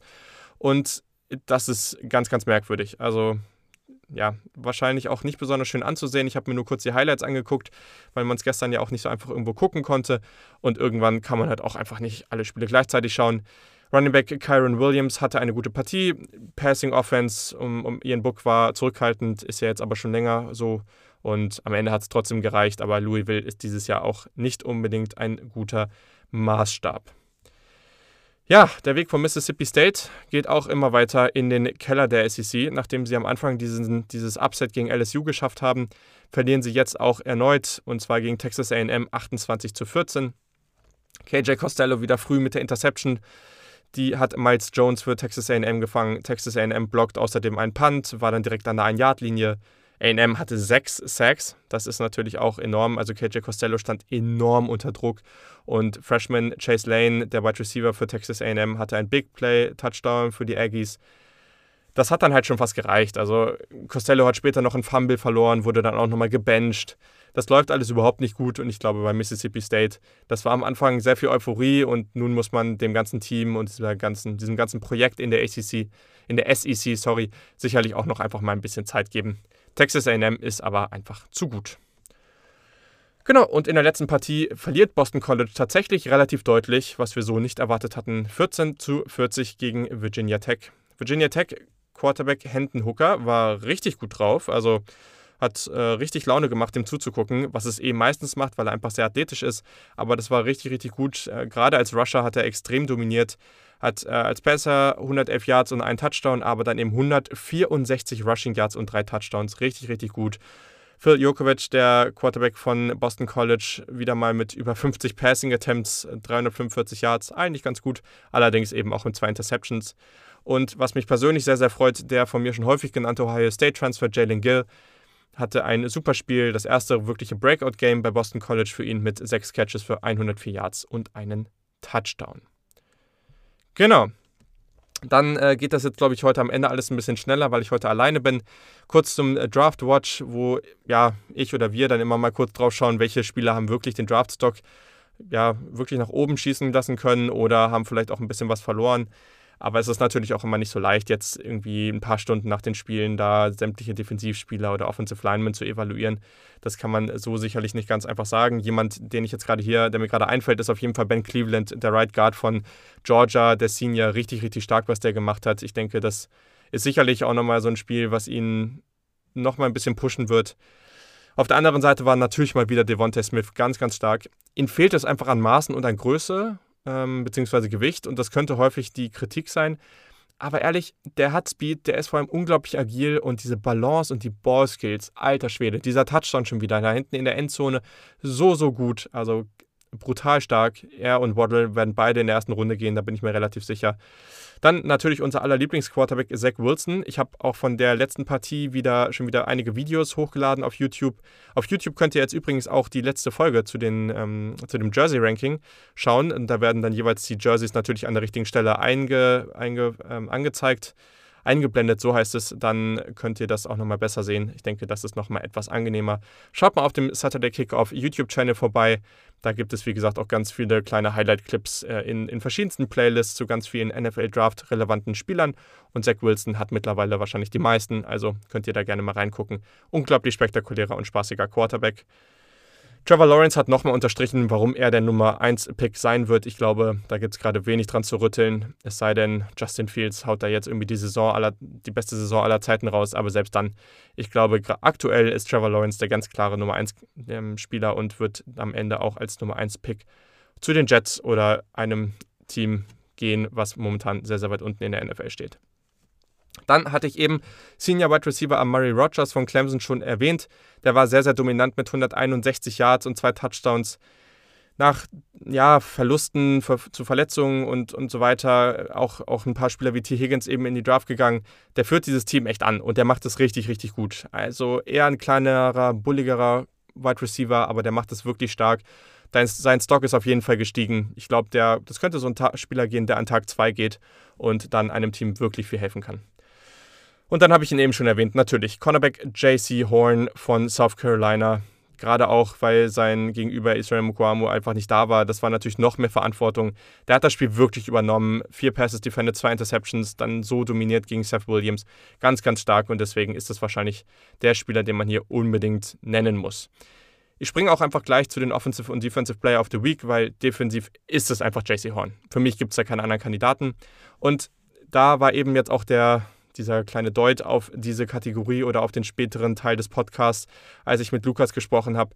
Ich hatte mich nämlich vorher bereits entschieden, so wie er auch, beide Quarterbacks aus diesem Spiel zum, ja, praktisch zum Offensive Player of the Week zu machen. Unglaublich, was die geleistet haben. Zusammen hatten sie mehr als 1000 Yards. Das ist unglaublich stark. Brady White nochmal mit 486 Yards und 7 Total Touchdowns. Danny Gabriel mit 601 Passing Yards und 6 Total Touchdowns. Ganz, ganz, ganz stark. Also brutal gut. Mhm. Und genau, dann können wir nochmal kurz zur Statline des Tages kommen. Auch hier nochmal, also das ist schon verrückt. UCF hat 601 Passing Yards, drei Receiver mit über 170 Receiving Yards, jeder von denen, 798 Total Yards und sie verlieren die Partie. Das muss man erstmal schaffen. Das ist schon beeindruckend. Arkansas State hat innerhalb der Woche ähm, schon 59-52 gegen Georgia State gewonnen. Danach erstmal zwei Defensive Coaches rausgeschmissen, weil die Defensive nicht gut genug war. Und insgesamt haben in dieser Partie drei Quarterbacks gespielt und zusammen haben sie acht Passing Touchdowns erzielt. Das ist auch erstmal ziemlich beeindruckend. Ein, ja, vielleicht irgendwo Negativrekord. Tennessee und Ole Miss hatten gestern zusammen neun Interceptions. Auch das muss man erstmal schaffen. KJ Costello hat in dieser Saison aber bereits 10 davon, nämlich 10 Interceptions. Und das ist nach dieser ersten Partie echt schon krass, wie das, ja, wie das eingebrochen ist, dieses ganze Projekt. Wirklich heftig. Ich bin mal gespannt, wie das weitergeht. Ähm, ja, kann man sich irgendwie nicht so wirklich erklären. Außer, dass es natürlich sehr, sehr ein, einseitig ist, was, ähm, was diese Offense immer so macht und sich vielleicht dann in der SEC doch etwas mehr an den Gegner anpassen muss. Syracuse, die Syracuse Orange haben gegen, den Group, gegen das Group of 5 Team Liberty verloren. Die stehen jetzt, glaube ich, bei 5 und 0. Und Syracuse ist damit die einzige Power 5 Uni, die in den letzten 30 Jahren nie einen ungeschlagenen Non-Conference-Schedule hatte. Sollte man sich vielleicht Gedanken machen, dass man da, ja, eigentlich, sie schedulen ja, sie, schedulen ja Group of 5 Teams, deswegen vielleicht mehr gegen FCS-Teams spielen. Vielleicht ist das erstmal ein ganz guter Start, um diesen Streak zu beenden. Genau, und dann am Ende noch eine kleine Statistik, hatte ich eben auch schon angekündigt zu Kentucky. Kentucky hat 35 Punkte gegen Ole Miss kassiert. Gegen Auburn, Mississippi State und Tennessee haben sie dann insgesamt nur 36 Punkte zugelassen. Beziehungsweise diese konnten nur 36 Punkte gegen die Defense von Kentucky erzielen, während die Defense von Kentucky selber 21 Punkte gegen diese Teams erzielen konnte. In drei Spielen ist das schon verdammt stark, würde ich sagen. Dann noch als äh, neue kleine Kategorie, die ich noch hinzufügen wollte, was war so the biggest win of the week? Also wirklich der Sieg mit, der größten, mit dem größten Einfluss. Ich glaube, das kann nur Alabama sein. Alabama hat auf jeden Fall ganz klar gezeigt, dass sie eines der besten beiden Teams im College Football sind, zumindest aktuell, bevor die ganzen anderen Teams zurückkommen. Und einfach auch, dass, ja, dass Georgia noch ein bisschen was zu tun hat. Wir haben ja eben schon ausführlich darüber gesprochen. Der Sieg von Memphis war sicherlich auch ganz wichtig, aber nicht auf dem Level. Underrated, ich möchte das nochmal erwähnen, weil da wird einfach zu wenig drüber gesprochen. Coastal Carolina steht jetzt bei 4 und 0. Das Programm gibt es tatsächlich noch gar nicht so lange in der FBS und nach dem Sieg gegen Louisiana schon während der Woche ähm, ist natürlich krass. Also Louisiana hat ja zu Beginn der Saison auch gegen Iowa State gewonnen und das ist auf jeden Fall ein ganz, ganz großer Erfolg für Coastal Carolina und sie konnten damit ein wirkliches Ausrufezeichen setzen. So, Jetzt kommen wir tatsächlich auch noch ganz kurz zur Preview der nächsten Woche. Ich kann jetzt schon mal so viel sagen. Es steht noch nicht zu 100% fest. Entweder mit einem Gast, äh, hoffe ich sehr stark drauf, oder sonst irgendwie mit einem anderen Gast oder alleine. Ich muss jetzt mal schauen, wie es klappt, aber ich denke, mit irgendeinem Gast werden wir das machen. Wird es auch nochmal eine kleine Big Ten Preview geben und wir werden dann nochmal drauf schauen, ähm, wie es dann, wie es da aussieht und welche Spiele es da gibt. Vor allem natürlich konkret auf das Spiel Ohio State gegen Nebraska. Aber die anderen Partien bespreche ich natürlich jetzt kurz an dieser Stelle. Um 18 Uhr nächste Woche haben wir ein Rivalenspiel zwischen NC State und UNC. Und ja, North Carolina muss natürlich jetzt zeigen, dass sie wieder zurückkommen können. Also NC State hat ähm, am Ende noch relativ, ja, so 31-20 war es, glaube ich, gegen Duke gewonnen. Aber das sind Spiele, die muss UNC gewinnen. Und ich glaube auch, dass sie das tun werden, vor allem nach dieser Niederlage. Das wird sie extrem ärgern. Damit haben sie sich echt keinen Gefallen getan. Und deswegen kann ich mir vorstellen, dass sie dann in der nächsten Woche ganz deutlich gewinnen werden. Auburn gegen Ole Miss ist so eine Partie um 18 Uhr zwischen zwei Teams, die echt nicht gut unterwegs waren. Und ja, beide waren einfach schlecht. Vielleicht kann man es auch so ausdrücken. Und ich setze jetzt einfach mal darauf, dass Ole Miss wieder normal zurückkommt und diese Offense wieder aufs Spielfeld schicken kann. Das traue ich der Auburn Offense aktuell nicht zu. Natürlich werden sie gegen Ole Miss mehr Punkte erzielen, aber ich tippe jetzt einfach mal auf Ole Miss zu Hause. Dann kommt Oklahoma zurück und Oklahoma spielt gegen TCU und ja, sind natürlich jetzt, hatten eine Woche Pause nach dieser Partie gegen Texas, die sie gewonnen haben. Und erstmal tippe ich jetzt hier auf Oklahoma. Das wird sicherlich nicht einfach, aber ich glaube, Oklahoma bewegt sich jetzt auf jeden Fall in einer positiven Entwicklung. Dann hat Alabama gleich die nächste schwere Partie um 21.30 Uhr auf CBS Alabama at Tennessee. Allerdings ja, Tennessee sieht natürlich jetzt mit dem aktuellen Ranking in der AP Poll noch deutlich besser aus. Jetzt gegen Kentucky sah das überhaupt nicht gut aus und deswegen glaube ich auch, dass Alabama hier relativ deutlich gewinnen wird. Genau. Dann auf ABC und demnach wahrscheinlich auch dieses Mal im ESPN-Player zu sehen, Notre Dame at Pitt. Bin ich mal gespannt drauf. Ich freue mich auch, Notre Dame jetzt noch mal ein bisschen genauer angucken zu können. Aber ja, Pittsburgh bisher nicht so gut. Ich glaube, es wird schon die Offensive Line von Notre Dame ist natürlich stark, aber ich glaube trotzdem, dass es eine Herausforderung wird gegen diese Front von Pittsburgh. Am Ende kann ich mir aber nicht vorstellen, dass diese Offense von Pitt da irgendwas reißen kann. Und Notre Dame muss natürlich mehr erzielen als diese Woche. Also wenn das nicht passiert und wenn sie wieder so lahm spielen, dann wird das hier spannend. Aber erstmal tippe ich auf Notre Dame. Ein Spiel, was vielleicht ein bisschen underrated ist, ist auch um 21.30 Uhr und zwar zwischen Iowa State und Oklahoma State. Das sind beides Teams. Also Iowa State hat nur eine Niederlage, ist aber ungeschlagen in der Big 12 und Oklahoma State ist allgemein noch ungeschlagen. Und dieses Team äh, oder diese Partie ist ganz, ganz entscheidend für die Conference. Also das Team, was jetzt gewinnt, hat wirklich enorm gute Chancen, am Ende wirklich dann auch im Big 12 Championship Game zu landen. Und ich glaube, beide Teams haben aktuell noch gute Chancen, da zu landen. Für Iowa State ist es natürlich in dem Sinne noch mal einen Tacken wichtiger, weil sie schon eine Niederlage haben. Ja, wenn sie jetzt zwei haben, natürlich ist es eher unwahrscheinlich, dass sie ins Playoff kommen, aber dann haben sie wahrscheinlich gar keine Chance mehr. Oklahoma State, ja, für die geht es natürlich auch um einiges, denn man kann nach dieser Partie ungeschlagen gehen und Iowa State oder weiterhin ungeschlagen bleiben und Iowa State schlagen, beziehungsweise mit, mit den Cyclones einfach ein Team besiegen, was schon auch irgendwo angesehen ist und bisher auch gute Siege hatte. Ja, also auf jeden Fall eine sehr, sehr interessante Partie und ein Spiel, auf das ich mich wirklich freue, muss ich schon sagen. Dann eben schon kurz angekündigt, um 2 Uhr nachts Cincinnati gegen SMU. Beide ungeschlagen, ein enorm wichtiges Duell in der AAC und in der Group of Five und deswegen kann ich es nur empfehlen. Also zumindest dann, wenn man es jetzt nicht mitten in der Nacht angucken möchte, dann am nächsten Tag sich nochmal die Highlights zu geben, weil das wird echt ein guter Schlagabtausch und ist für beide Teams wirklich, wirklich entscheidend. Also am Ende könnte hier darüber entschieden werden, wer den Group of Five Spot in den ähm, New Year Six Bowls bekommt ähm, oder vielleicht sogar mehr. Also ich bin wirklich gespannt. Wir haben zwei gute Quarterbacks, zwei wirklich gute Teams und ja, das ist natürlich echt, echt stark. Und mir fällt gerade auch auf, dass ich eben vergessen habe zu tippen. Vergessen habe zu tippen. Ähm, Iowa State, Oklahoma State finde ich nämlich nicht so einfach, muss ich sagen. Ich gehe, glaube, oh, ist echt nicht so einfach. Ich gehe, glaube ich, jetzt einfach mal mit Oklahoma State. Auch wenn bei Brock Purdy kann das entweder richtig gut laufen oder eben so gar nicht. Ich gehe jetzt mal mit Oklahoma State. Ja. Und bei Cincinnati SMU, auch das ist sehr schwer. SMU war auch ganz knapp diese Woche der Sieg. Ähm, Cincinnati konnte nicht spielen, also SMU ist mehr drin und deswegen nehme ich jetzt mal SMU. Shane Bichelle ist auch meiner Meinung nach der etwas bessere Quarterback. Daher tippe ich jetzt hier auf SMU. Und vor allem waren sie ja auch in den Jersey Rankings ganz weit oben und das muss ja auch irgendwas zählen. Genau, dann gibt es natürlich, also es gibt natürlich viele gute frühe Spiele diesen oder den nächsten Samstag. Das muss man schon sagen. Spät gibt es dann auch noch Michigan, Minnesota. Das wird natürlich dann in der nächsten Folge nochmal kurz angesprochen. Und um 18 Uhr natürlich. Und das werde ich dann wirklich als einziges Spiel gucken. Da freue ich mich schon wieder sehr drauf. Nebraska at Ohio State. Die Buckeyes sind zurück. Und das ist eigentlich das Positivste an dieser Woche, dass es nicht mal mehr eine Woche ist, bis Ohio State zurück ist. Da freue ich mich schon sehr, sehr doll drauf. Und ich hoffe, ihr dann auch. Weil selbst wenn ihr Michigan-Fan seid, dann könnt ihr ja nächste Woche auch wieder Michigan gucken. Und gegen Minnesota wird das auch eine verdammt gute Partie. Also, das war's schon für diese Woche. Nochmal vielen Dank für euren ganzen Support. Ich bin wirklich sehr, sehr dankbar dafür. Ich hoffe, euch hat diese Folge gefallen. Gebt mir gerne Feedback dazu. Und ja, dann auf die nächsten 100 würde ich sagen. Ich freue mich, dass es jetzt äh, weitergeht. Wir sind mitten in der Saison. Es wird echt noch einiges abgehen. Die beiden anderen Power 5 Conferences, aber auch natürlich die Mountain West und die MAC kommen wieder. Also dann ist der College Football wieder komplett und ich bin ganz, ganz doll gespannt, wie diese Saison ausgehen wird. In diesem Sinne.